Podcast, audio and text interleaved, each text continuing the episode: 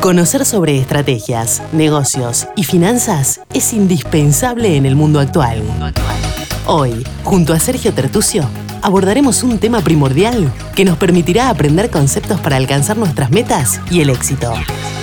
Manos a la obra.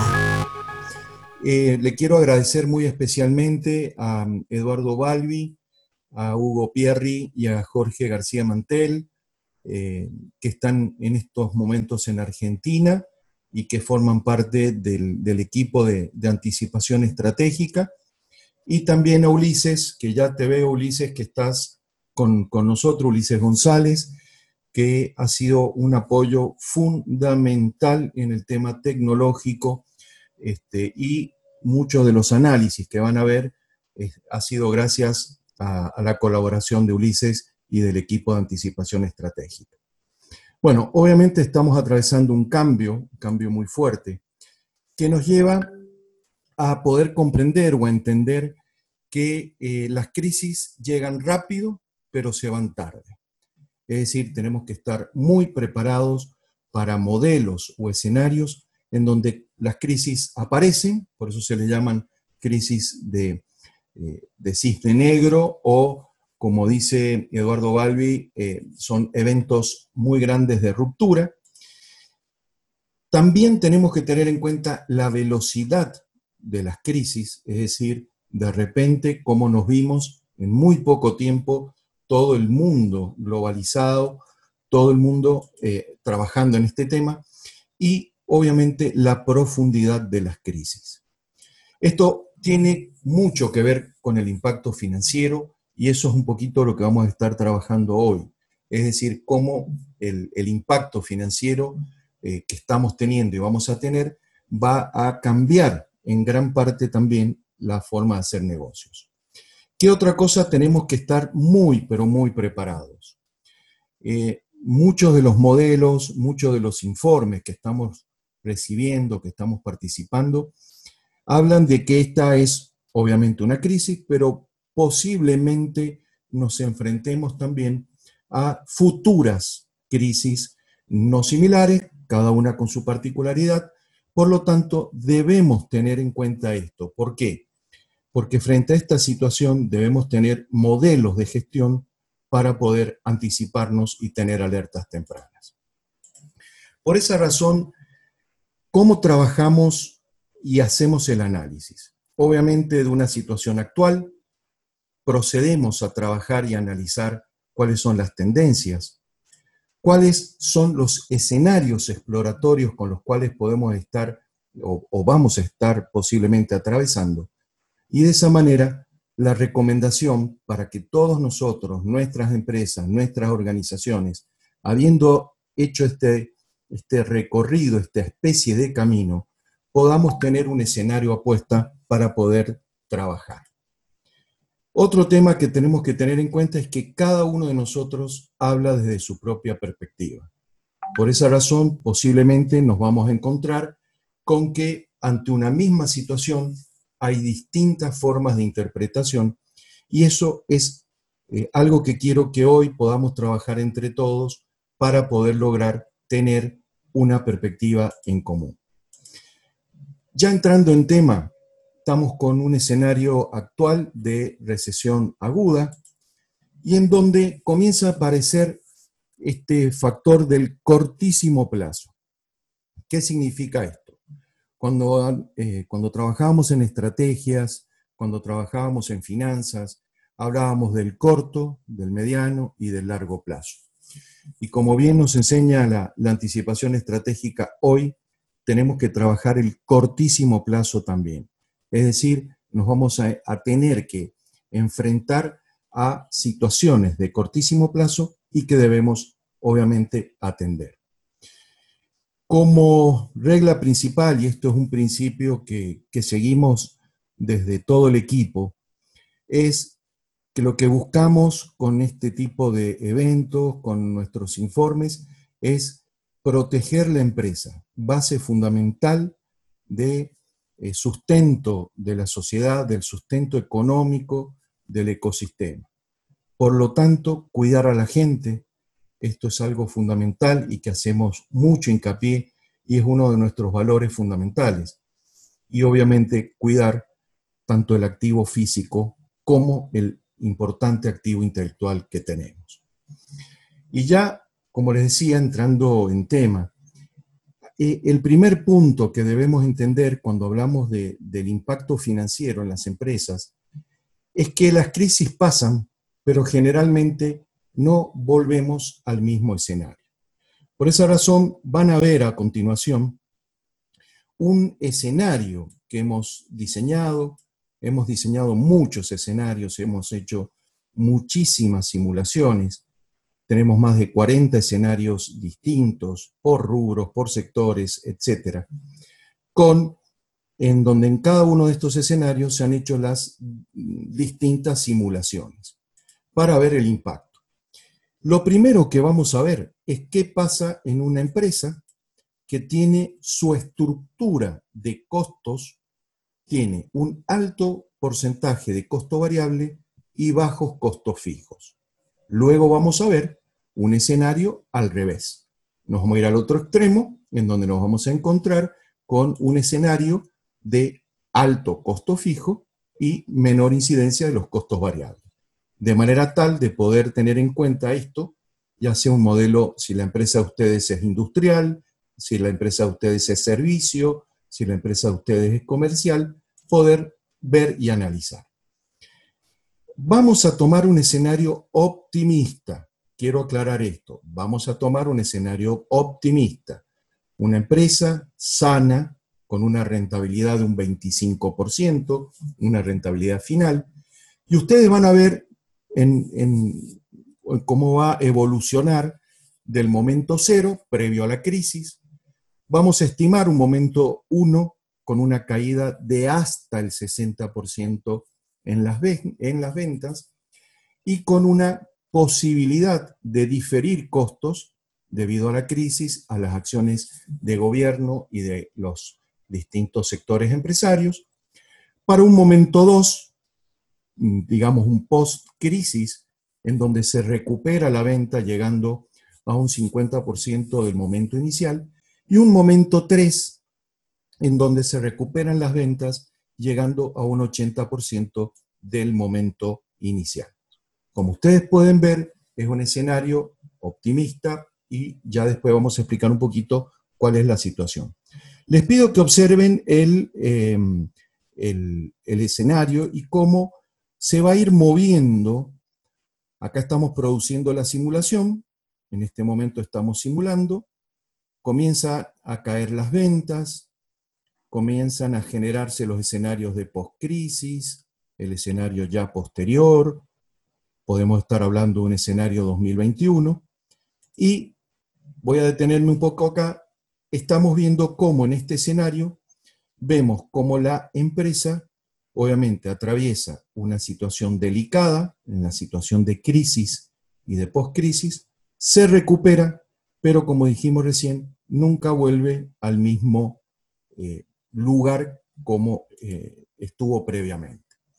Y vamos em, les pido un favor, ahí vamos a volver a ver el, el evento porque quiero que también hablemos un poquito de la famosa curva V o la curva este, L o la curva U que tanto se habla, y en donde vamos a ver para este escenario cómo se va también desenvolviendo esta, esta curva. A continuación, ahí ustedes empiezan a ver, comienzan a descender las ventas.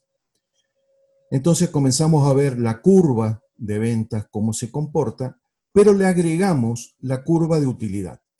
Es decir, ustedes están viendo en la parte superior la curva de ventas y abajo la curva de utilidad. Y más, con mayor precisión, vamos a ver el indicador de utilidad sobre ventas, que el simulador está funcionando y estamos generando este indicador y ver cómo a través de, estos momentos o de estos escenarios vamos llegando a un modelo de, eh, o un posible escenario que estamos transitando. Ya después vamos a aclarar un poquito más sobre el tema. Pero como les dije, vamos a avanzar hacia un modelo ahora de altos costos fijos y bajos porcentualmente costos variables. Es decir, estamos pasando del primer escenario a este escenario que nosotros eh, tiene como número el escenario 4 en este modelo o en este ejemplo. Y miren, vamos a ver qué es lo que sucede en este tipo de organizaciones con esta situación. Comienza la simulación a desarrollarse, ahí estamos viendo cómo van cambiando los escenarios.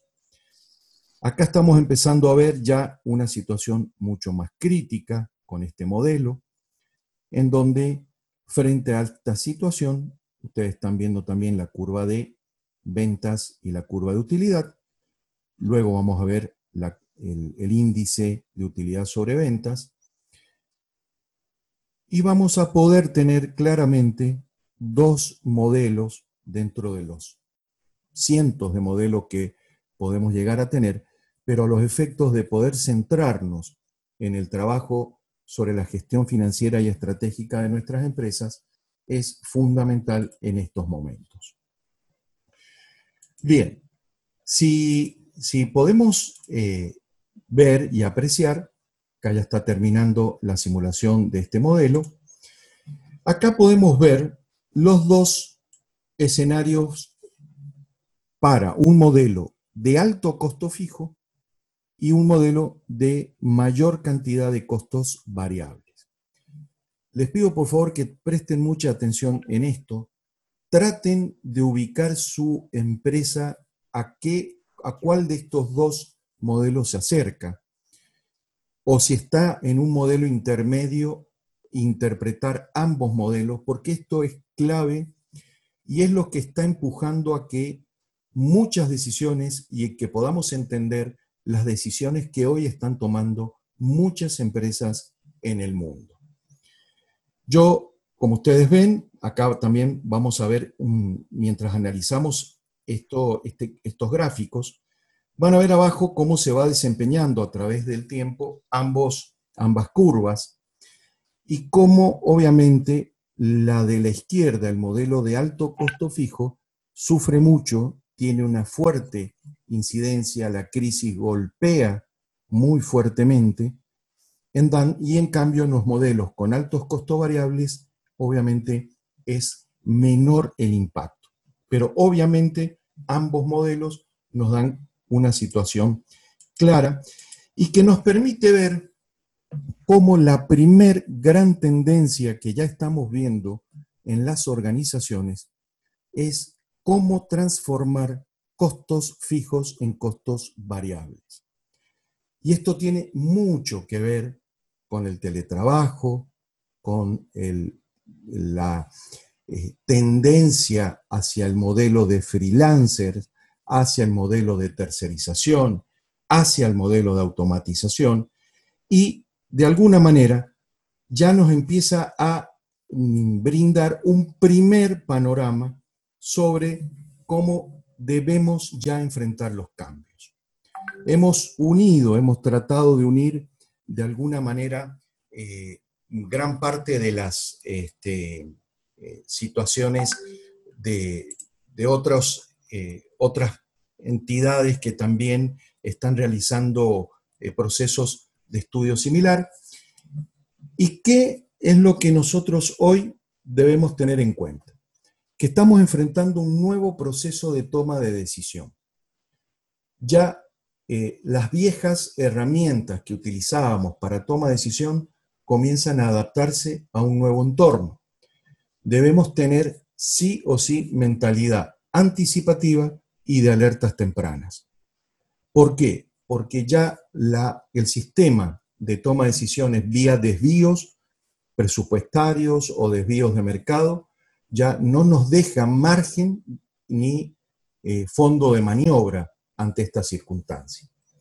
Estamos enfrentando un, una fuerte, un fuerte cambio en el management, es decir, debemos empezar a tener capacidad de management diferente. Vamos necesariamente hacia metodologías flexibles y adaptativas tenemos que tener en cuenta una nueva filosofía para enfrentar los problemas y principalmente, por favor, capacidad tecnológica de adaptación. No, o sea, a ver, en ningún momento de las últimas décadas tanta fuerza tiene la innovación y la tecnología y lo va a tener eh, ahora. Por esa razón, no podemos resistirnos al cambio, debemos sumarnos a esta innovación y gestión tecnológica y vamos a, vamos a tratar de empezar a ver un poquito cómo analizar esta, esta situación. Bueno, en primer lugar, eh, tres ejes fundamentales, gestión financiera, tres ejes que son fundamentales. La liquidez, la rentabilidad y debemos prepararnos para la recuperación. Es decir, hoy nuestro foco financiero debe estar enfocado en cuidar la liquidez, lograr liquidez, si hemos perdido liquidez, ver cómo podemos recuperar esa liquidez, cuidar la rentabilidad, dado que es la sostenibilidad de la empresa, y prepararnos, ya estar trabajando en la recuperación. Todos, de alguna manera, nos hemos visto afectados en esto y vamos a comenzar con un paquete de medidas y de algunas reflexiones que son fundamentales en esto. Eh, en primer lugar, la primera medida es foco y radar en los clientes. ¿Qué significa esto? Que debemos tener el objetivo claro de hacia dónde se está generando los intangibles en nuestros clientes. Hay grandes cambios, ya vamos a hablar un poco de los cambios de hábitos, los cambios en los comportamientos. Por esa razón, la primer medida, y comenzando por el estado de resultados, que son nuestras ventas, es foco y radar en nuestros clientes. ¿Para qué? Para que nuestro portafolio de productos y servicios esté alineado al cambio, alineado hacia donde va justamente o donde nos indica ese radar de los clientes. Tener en cuenta los nuevos océanos. Esto tomando un poco el, viejo concepto de océanos azules, océanos rojos. Acá hay que tener muy en cuenta que este cambio tan fuerte que hemos tenido ha provocado cambios en las economías, cambios financieros en nuestras empresas y debemos saber explorar qué océanos son los más convenientes para poder llegar a ellos. El concepto de delivery. ¿Qué queremos decir con esto? Yo siempre digo, a veces cuando hablamos de, delivery, nos, eh, se nos viene a la cabeza un muchacho joven llevando algo en una moto, pero no. Es que hoy, más que nunca, el concepto de delivery, el, el concepto de entregar punto a punto, es fundamental. Ya hoy en China, ya hoy el mercado chino es totalmente eh, adaptado y funcionando bajo delivery. No estoy diciendo que nos acerquemos a ese modelo, estoy diciendo hacia dónde van las tendencias que debemos trabajar.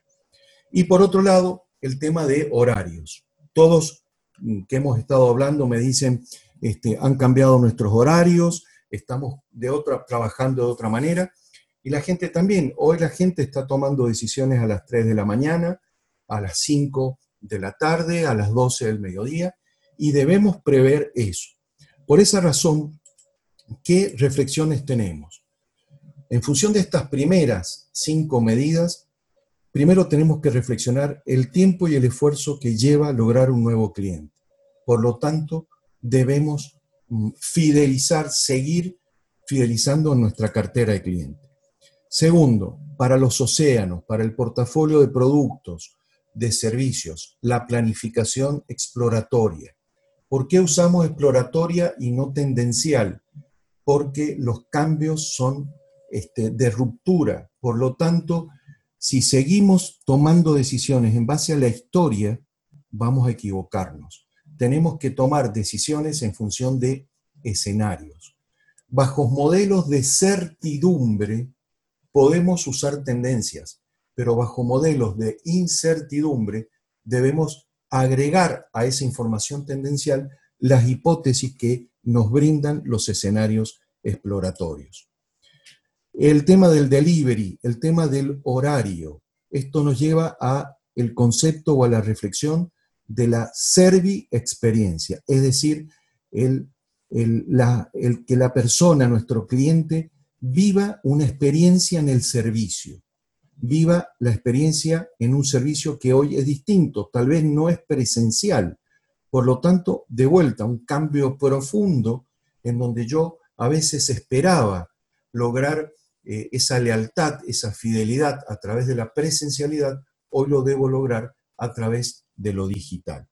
Y esto nos lleva a también una, una reflexión que luego la vamos a repetir, que es el famoso, que, siempre lo hemos hablado, debemos estar 24/7 en nuestro negocio. Sí, totalmente de acuerdo, pero ¿cómo hacemos para poder estar 24 horas, los 7 días, todos los días? Solo si tenemos una cultura de automatización y usamos las herramientas de automatización.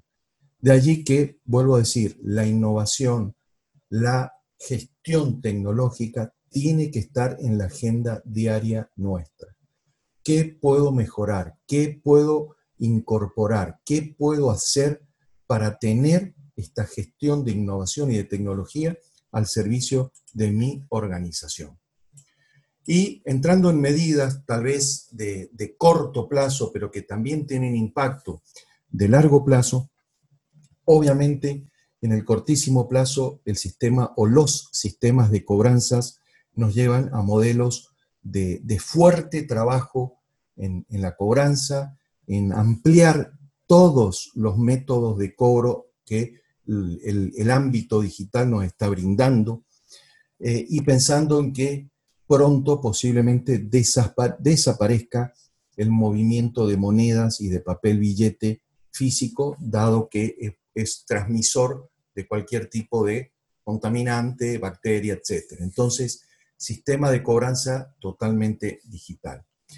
Protección de margen. Acá es importante la alianza nuestra con nuestros proveedores.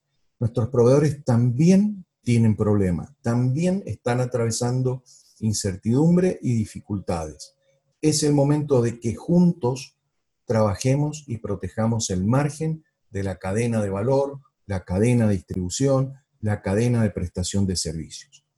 Y obviamente no voy a ahondar en esto porque sin duda todos, todos están trabajando desde hace varias semanas en cómo mejorar la productividad, cómo hacer lo mismo con menos recursos, cómo hacer lo mismo con muy pocos recursos, con una fuerte reducción de los gastos fijos o por lo menos diferirlos en el tiempo y obviamente la, el concepto de austeridad. Es decir, em, cuando obviamente nos, eh, nos, hemos atravesado crisis muy fuertes, en el caso particular eh, me tocó atravesar la crisis tan fuerte que tuvo Argentina en el año 2001, 2002, y obviamente cuando hablo de crisis, crisis en donde hay muertos, saqueos a supermercados, a negocios, etc., eh, obviamente uno realmente comienza a tener una, una resiliencia muy fuerte a, a, estas situaciones y obviamente las medidas de, autoridad, de austeridad son claves. Por eso repito o repetimos, eh, como métodos iniciales de reflexión. Eh, cuidado de nuestros clientes, planificación exploratoria, un nuevo concepto de servi experiencia.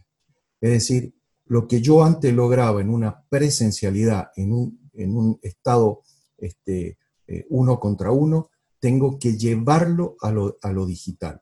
Y ahí va a estar un nuevo éxito en, esta, en, esta, en este modelo. Y como dije recién, eh, y en donde obviamente acá hemos trabajado muchísimo con, con, Ulises González en estos temas, y en donde este, eh, hacemos un fuerte llamado, vuelvo a reiterar, a que la innovación, la gestión tecnológica, tiene que formar parte de la agenda estratégica, porque eh, si no, va a ser muy difícil atravesar este, esta crisis y posteriores momentos. Y surge obviamente la fuerte necesidad de negociación. Va a ser, o ya estamos atravesando fuertes momentos de negociación, eh, trabajando con, con la gente de recursos humanos, con la Asociación Nacional de Recursos Humanos de Panamá, hemos podido ver el gran esfuerzo que están haciendo eh, todos los actores que defienden a, la gestión del talento humano, al, recurso humano, cómo han tenido que eh, realizar fuertes procesos de negociación, de cuidado de las personas, de tratar de mantener ese capital intelectual de las empresas. Y bueno, ya entrando a cosas que son concretas, ustedes acá están viendo una foto, esta foto está tomada muy recientemente, son nuevos hábitos de consumo. Es decir, estamos atravesando ya con casos muy concretos de nuevos hábitos de consumo. Es otro modelo de servi experiencia, de cómo vamos a experimentar esta situación. Eh, podemos pensar muchas cosas, pero creemos que una foto puede valer o significar muchas más palabras y conceptos. Nuevos hábitos de trabajo. Eh, la casa hoy se ha transformado, la vivienda hoy se ha transformado en lugar de trabajo, en lugar de estudio, en lugar, sigue siendo obviamente la vivienda, y también es el lugar hoy de diversión. Es decir, hay nuevos hábitos, debemos, hemos tenido que aprender a convivir trabajo, vivienda, este, diversión en un mismo escenario. Nuevos hábitos de compras y de pagos. Obviamente el crecimiento que ha tenido las empresas que trabajan en la distribución digital, en lo que tiene que ver con el e-commerce, con todo lo que tiene que ver con la transacción vía elementos digitales es enorme. Y esto lleva aparejado muchas oportunidades, todo lo que tiene que ver con la calidad que van a requerir todos los procesos que están relacionados con cada uno de estos hábitos de compra y de pago. La seguridad tecnológica, los cambios legales que esto implica, los cambios culturales, psicológicos que esto implica. Obviamente, vuelvo a reiterar, es muy importante la apertura, la visión periférica hacia estas, estos nuevos modelos que estamos atravesando. Obviamente, no soy yo quien les va a decir los grandes cambios que hay, pero obviamente los estamos teniendo a nuestra vista hoy el, teletrabajo eh, es una situación que ha venido para quedarse. Y no es solo por un tema sanitario, sino también por un tema de costos. Y ustedes dirán, ¿por qué? Porque obviamente tener el personal en la, en la casa hace que yo tenga en la empresa una menor necesidad de metros cuadrados, menor necesidad de recursos, menores costos de a lo mejor gestión o este, traslados, etcétera, de, mi personal. Por lo tanto, el teletrabajo debemos tenerlo en cuenta, vuelvo a reiterar, como una tendencia muy clara y contundente en este sentido.